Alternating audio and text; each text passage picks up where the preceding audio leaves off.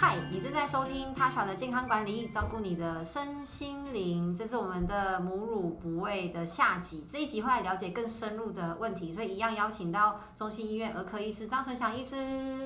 Hello，Tasha 好，各位听众大家好，我是张纯祥医师。好，其实这一集有点是我自己的私心，就我其实当时仿纲写了很多我想问的问题，然后后来有些就被结合，有些被他删掉。那么又在讨论哪一些问题呢？是真的喂母乳的妈妈们可能会遇到的，不管你是第几胎哈，其实都有可能会遇到不同的问题。我想要问的第一题就是呢，喂母乳的宝宝是不是他的便便都会比较稀？嗯，这是真的啦，就是很多母乳便就比较容易稀，比较软，然后次数会比较多，这是真的啊。但是为什么呢？可能有很多个。呃，解释啦，第一个就是当然是有那个胃肠反射，就是说我们一喝，然后肠子就本来就会很容易蠕动嘛，那一喝就拉这样子，这是胃肠反射。那对于母乳来讲的话，主要是因为母乳有比较含比较多的乳糖，母乳里面的乳糖是所有的那个哺乳类里面。含量最多的乳糖的含量是所有哺乳类里面最多的这样子。那乳糖主要是为了就是增进我们的脑部的发育这样子，但是乳糖它同时会有一点点就是倾斜的作用，和我们在肠道的作用的关系，它比较容易会吸引水分到肠道里面，所以就比较容易会有倾斜，就是会有一点点拉肚子这样子。所以乳糖是蛮关键的一个。东西这样的一个成分，那其他的话，当然其他的就是学者也有提出一些其他的假说，就譬如说钙磷比好了，就是钙磷比大概是二比一。那如果说小于呃母乳里面的这个钙磷比二比一的话，就比较容易硬大便。意思就是说母乳它的钙磷比的这个比值是容易让大便比较软的，对，是。对，那还有就是母乳里面也有含，就是很丰富的寡糖。那还有比菲德氏菌也是比较多的，所以比菲德氏菌就会利用里面的寡糖，然后再产生就是产生一些气体，还有就是醋酸盐，让肠道变成比较酸性的，然后所以大便也会比较软这样子。嗯，对。但这些这个现象并不是坏事，它会慢慢变好吗？会，通常会慢慢变好，就是一个月以后，通常就不会拉的那么夸张，这样子。所以妈妈们不用紧张。对，不用太紧张。但是当然有一些是拉到就是整个红屁屁那种的话，这种我们还是会再重新评估一下，说它有没有可能是对于妈妈吃进去的一些东西有像是牛奶蛋白过敏啊等等的状况，尤其是里面。有血，大便如果有血的话，哦嗯、就还是不能说啊没事没事，这样还是要再重新带来给儿科医师再看一下这样子。嗯嗯嗯、那关于喂母乳的时候，妈妈哪些东西可以吃，哪些不能吃，这个很多人都会聊，所以 我们这一集就不聊这个。但我私心也想问一个问题是，妈妈的健康程度会不会影响母乳的成分？像是我举例哦，呃，有些女生可能很年轻的时候嘞，就有子宫颈癌，甚至是乳癌。那她可能是过了治疗期，已经康复了，好，然后后来成为一个妈妈，或是呢，现在三高的女生其实也很多，很年轻就有高血压、高血糖，或者她是妊娠糖尿病啊。那呃，用药我相信医师们都会看她的这个安全程度是不是能够给哺喂母乳的妈妈来使用。但我好奇的就是像这样子特殊状况、有健康问题的妈妈们，她们的母乳的成分会跟健康的人有什么不一样啊？其实没有诶、欸，就是说之前曾经有呃可能癌症啊，哈，然后是说有是一些就是长期慢性病三高的，其实是没有，它里面的那个母乳的成分都是一样的。那有讲到热量的话，有一些比较瘦的妈妈，或是啊饥荒在饥荒当中的妈妈，对这种其实是有去做研究，就是说如果一天的热量妈妈摄取的一天的热量是小一千五的话，大卡。的话，里面那个呃母奶的成分可能就会真的有就比较差，这样子成分会比较差，或是它里面的热量就会比较差。但是这个是就是比较饥荒的嘛，因为我们大部分不会吃到一天一千，应该都吃到三千五吧？哦，太多了是吗？哦、对啊，所以一千五以下的这个才会真正在讲总体热量。那像 Tasha 讲的，如果说是之前曾经癌症或是三高，这应该是没有什么影响。那如果说是现在正在癌症，主要是用的药就是化疗。化疗对，那化疗的药这就真的不建议了，因为化疗药它是会抑制那个细胞的分裂啦，所以这个就比较不适合，比较怕说影响到宝宝的生长。嗯，所以就算呃一个女生她可能原本的生活习惯 maybe 不是太好，想要熬夜，嗯，或是说以前啦，但怀怀孕之前可能会呃烟酒之类，但是怀了孕之后就停止，她可是她本来身体的体质就比较差一点。它也不会影响到它之后喂母乳的情况，这样。对，不会，不会。嗯嗯，对啊，想要加码问一个问题：运动对母乳会有差吗？有差吗？就是也是含量嘛？你在讲里面的成分吗？对啊，对啊，对啊。不会，不会，不会有什么，不会有什么。不能鼓励哺乳的妈妈们去运动是吗？非常鼓励啊，非常鼓励。对啊，我们会瘦身。对对，就是瘦身，我们非常鼓励。那只是说有一些妈妈会觉得说。呃，运动完之后会有流汗，然后会有那味道这样子啦。对，所以就是洗澡啊，然后就是擦拭干净再亲喂，其实这样就 OK 了。嗯、只是母乳跟运动没关系，就对，对，跟妈妈本身有关。对对。然后是大家很常会问，也会遇到的问题，就是塞奶跟乳腺炎。嗯，对，因为这大部分都是。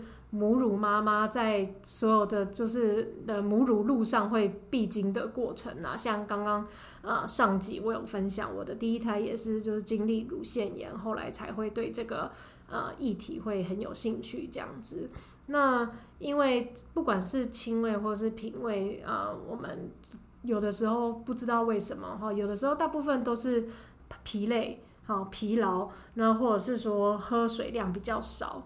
或是说最近吃到比较高油脂的东西，或者是穿到呃比较压的，对，比较压的衣服，就比较容易会塞奶。像我刚才分享，我就是第一胎，其实我也都有定时挤奶，那个时候我在值班，然后。我虽然在值班，但是我还是有挤奶啊。可是不知道为什么隔一天起来就塞奶，所以其实好像、就是、所以你也不知道原因。我不知道原因啊，就是疲累吧？可能就是因为，对啊，可能就是因为值班让我疲累，就压力对压力会塞奶。然后所以主要塞奶的话，要怎么样解决塞奶？那先讲一下塞奶，这个大概是三部曲啦，就是说前面会先塞奶，如果塞奶没有在两天两三天。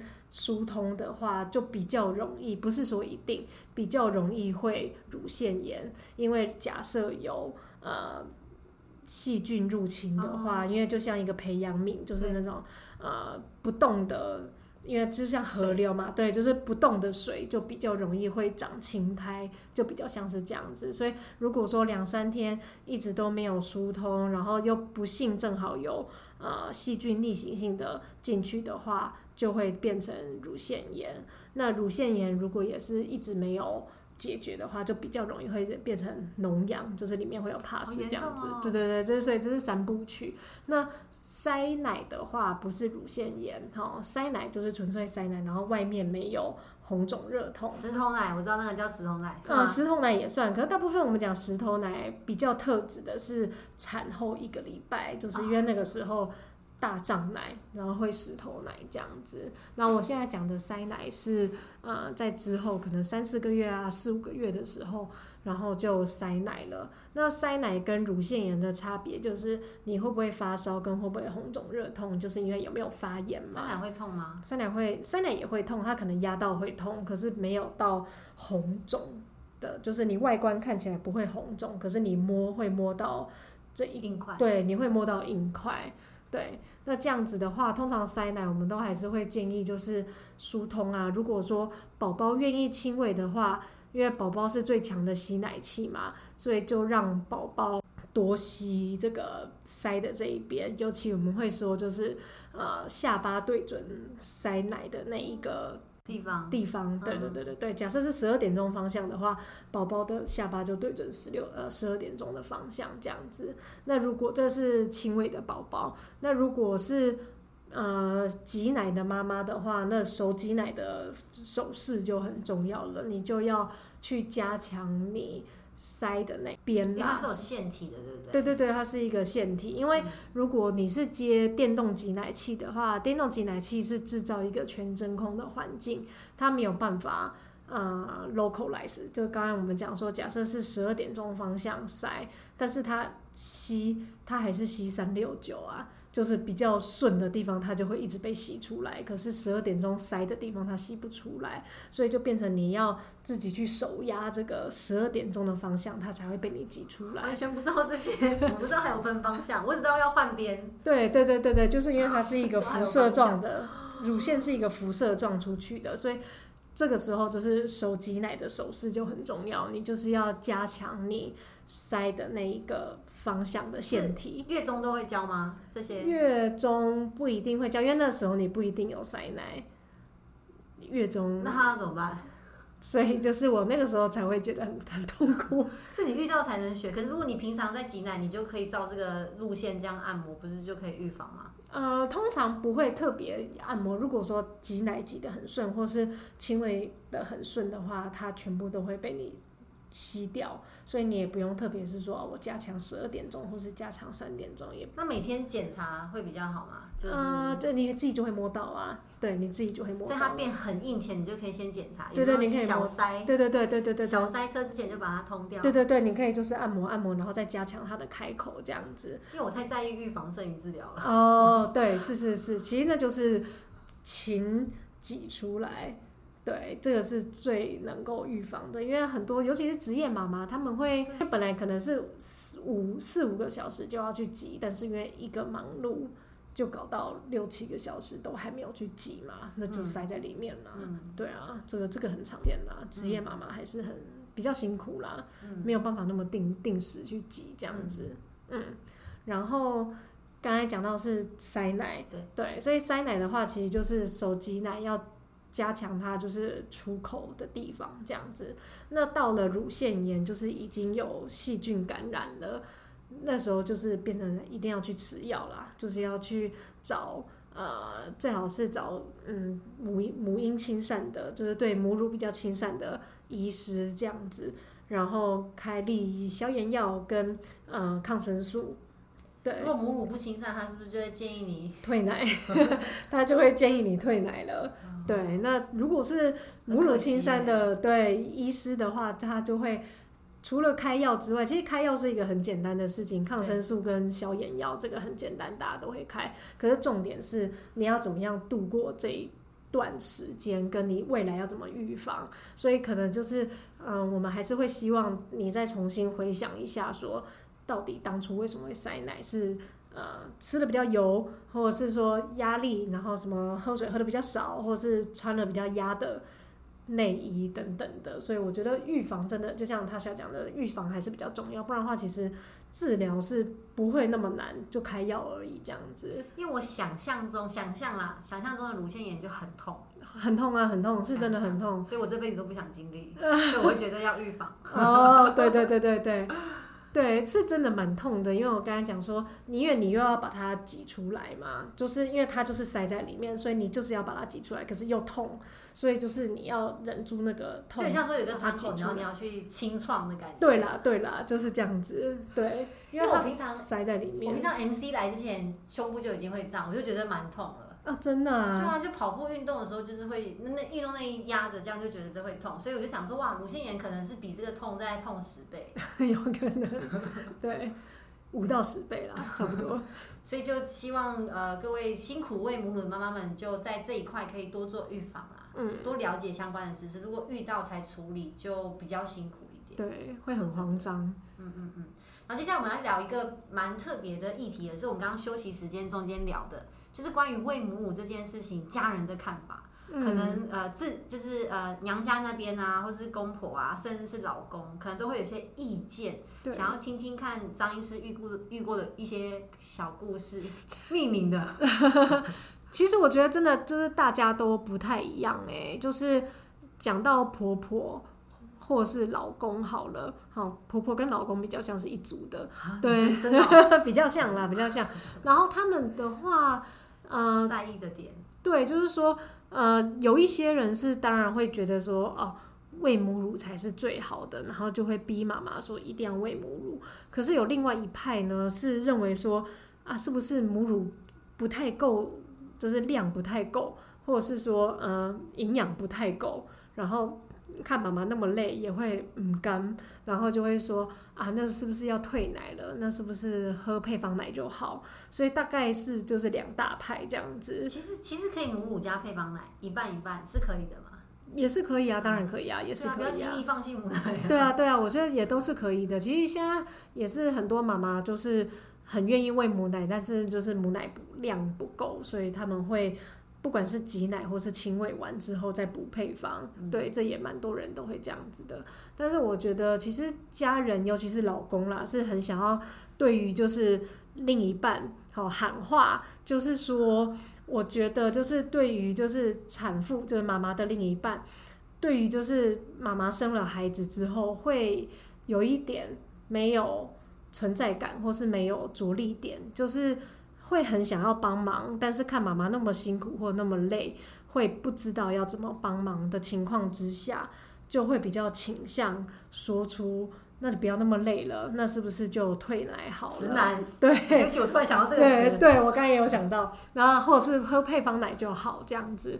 但是其实我觉得，就是你还是要最了解妈妈想要的是什么，就是冰山下面的。当然有一些妈妈真的是想要听到另一半说，你就退奶好了，对他来讲是一个救赎。对，真的有妈妈是这样子，但是大部分呢、啊，我认识大概可能六七成的妈妈。还是会想要喂母奶，尤其是想努力。对，就比如以我自己来来当例子好了。当我说出我很累的时候，我听到如果我老公跟我说：“那你就退奶好了”，我会生气耶。他当时怎么说？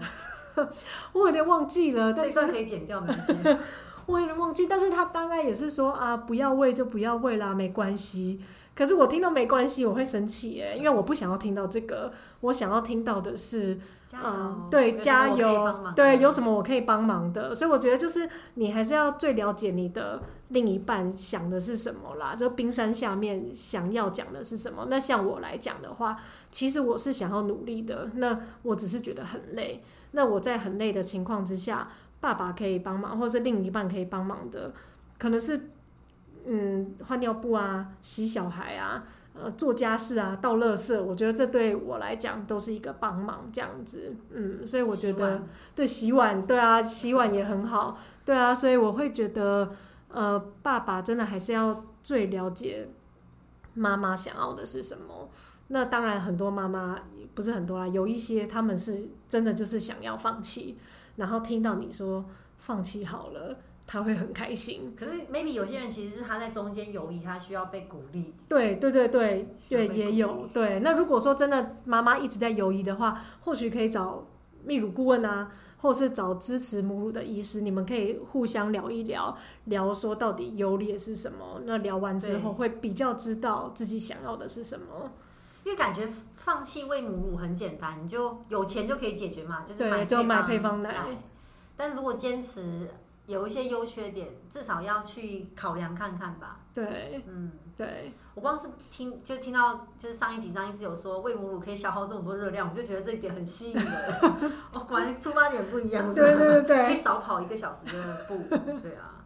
但还有一些更更棒的优点是对健康有帮助的，所以鼓励妈妈们在喂母乳的路上遇到一些困难，都可以在多方的考量。哦，放弃很很快很简单，就像你说我脚受伤了不能运动，啊对，但你的手还可以运动，对，一定有一些方式可以让你有喂比没喂好，可以这样说吗？可以这样说啊，然后也当然也是希望说不要给妈妈太大压力啦，就是说，嗯、呃，找一个。支持自己的系统，不管是呃母乳支持团体啦，或是自己的好朋友啦，然后或是说，嗯，一直在讲的这个呃泌乳顾问啊等等的，那很多真的很多妈妈都是犹疑，就是好像想喂又觉得很累，然后不喂又舍不得，又觉得很很很 guilty，对，对，就是很多妈妈都是卡在中间这样子。那或许有一个专业的人啊，陪你一起想办法，我觉得这是一个方法。嗯对，但是也不要把自己压垮，毕竟小孩跟自己还是最重要。对对对对，那老公呢？老公去做家事。好笑。最后最后，想要问张医师，你会给正在考虑要不要喂母乳，然后或是他要喂多久的这些妈妈们什么建议？嗯，我觉得真的还是要做功课，然后还要呃想清楚啦。对，就是像我分享的，我在产前。没有想的那么清楚，我就只有想说有就有，不要嗯没有奶就算了这样子，然后没有去做功课，然后后面可能就遇到问题就会比较慌，然后就会呃一直上网查，然后就会不知道现在到底要怎么办这样子。那现在当然就是资讯很多啊，所以会希望说现在遇到的问题不是找不到资料，而是资讯太乱。那如果是找像是一些嗯，我们国健署有那个孕产妇网站啊，然后还有刚刚讲的，就是嗯，有呃泌乳顾问资格的医师或护理师，或者是呃通乳师，好，他们的一些卫教，我觉得这个都是自己可以去吸收的资讯，这样子。好，其实现在资讯对网络上资讯真的很多，但我们要找比较有公信力的资料来源。然后大家去做呃产检的时候，其实就可以看看身边有没有一些专业的管道，然后可以询问医师或是护理师有哪一些资讯。其实我知道蛮多妈妈教师可能也会有这些相关资讯嘛。对，其实医院呢都会举办妈妈教室，但是医院的妈妈教室通常吸引力比较不足，因为没有送东西。哦，是这样。对，都没有送东西。但是如果说是厂商办的妈妈教室，奶粉办的妈妈教室，或是一些什么呃奶瓶啦，然后尿布啦，他们办办的妈妈教室就比较多人参加。